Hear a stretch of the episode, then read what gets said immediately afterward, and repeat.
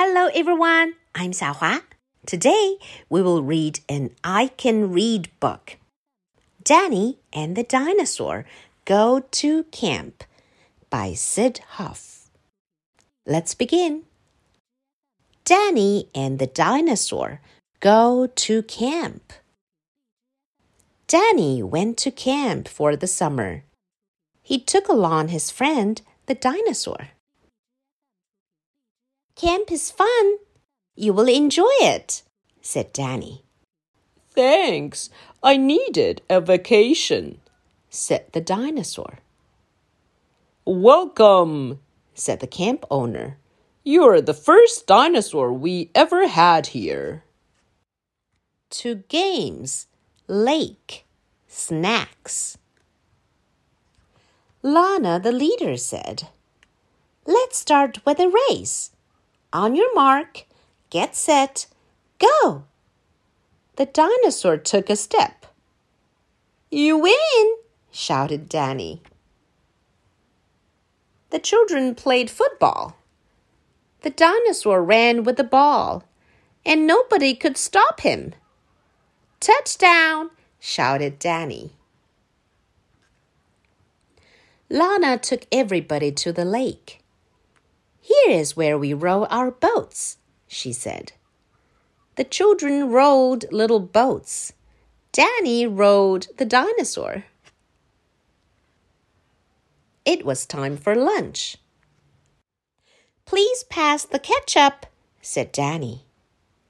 Of course, just as soon as I finish this bottle, said the dinosaur. After lunch, Everybody wrote letters home. Please send me my own ketchup, Danny wrote. Send me a pizza, wrote the dinosaur.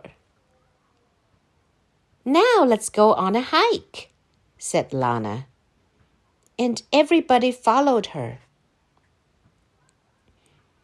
Then Danny got tired and climbed on the dinosaur. Wait for us! We're tired too! shouted the children. Hold tight, said the dinosaur. The dinosaur even carried Lana. It got dark.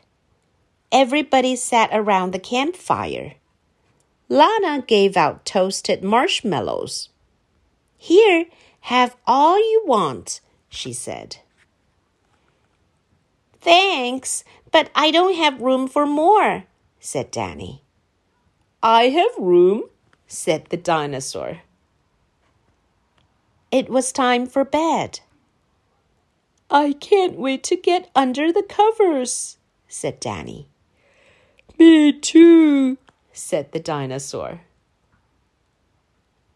But the dinosaur's bunk was too small for him.